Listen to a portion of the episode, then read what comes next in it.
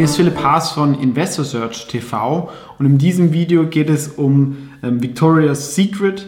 Ähm, das ist ja eine Marke, die eigentlich immer noch sehr, sehr bekannt ist. Ich würde schon sagen, wahrscheinlich die bekannteste Unterwäschenmarke. Gab es ja früher diese Engel mit diesen Shows. Ja. Die Zeiten sind da so ein bisschen vorbei. Ja. Da wird dann irgendwie ein Sexismusvorwurf und ich glaube, der Gründer war ja auch in so ein paar ähm, Skandalen verwickelt, aber der ist jetzt auch relativ alt. Ähm, und A, gehen sie da ein bisschen in eine andere Richtung und B, darf man halt manchmal auch nicht diese, sag ich mal, was in den Medien dann immer diskutiert wird, überbewerten, denn das Interesse ist oft dann immer noch da, ja, ähm, weil A, Männer kaufen oft auch Unterwäsche, die dann gut ausschauen soll und ähm, Frauen auch, ja, das sind ja nicht immer die, die dann ähm, Journalismus oder so machen.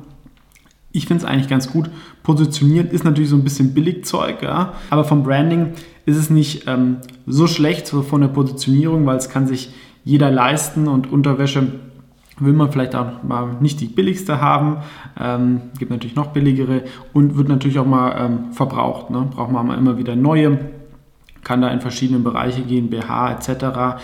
Und ist natürlich auch so ein Thema, wo ich jetzt dann auch in den ähm, Online-Direktvertrieb gut einsteigen kann, ja? wenn ich halt eine starke Marke habe, wo die Leute schauen, die Firma wurde ein bisschen ähm, rausgesponnen. Ja, da hat noch ähm, eine andere Firma dazugehört. Jetzt ist aber ein Pure Play aus Victoria's Secret und Pink, was glaube ich noch günstiger ist, aber bei uns keine Rolle spielt. Ähm, und wenn wir uns so den Traffic vom Direct-to-Consumer anschauen, sehen wir, das ist zuletzt gestiegen.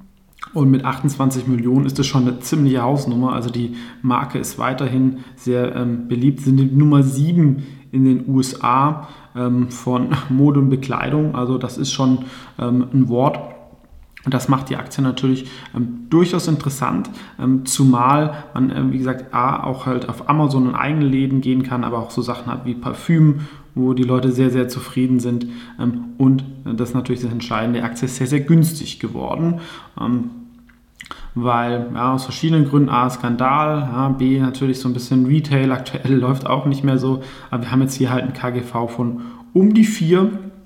Wenn wir uns auch so die letzten Quartalszahlen anschauen, hat man eigentlich jetzt hier äh, auch noch die Erwartung geschlagen. Also ähm, ist, sicherlich jetzt nicht irgendwie was komplett ein broken Business Modell und seien wir auch ehrlich, ja, so ein bisschen Stoff für 20 Dollar zu verkaufen, da sind halt auch immer die Margen relativ hoch. Ja, also ähm, wir sehen hier eine Net Income Marge mit 8%, das sollte eher mit mehr Online-Vertrieb und auch vielleicht Inflation äh, zunehmen, zumal auch das ganze Lieferkettenthema sich so ein bisschen ähm, entspannt. Aber deswegen ganz kurz der Hinweis, ähm, Victoria's Secret ist eine Position im Wikifolio It's the Brand Stupid und im Value Wikifolio Investor Stock Picker.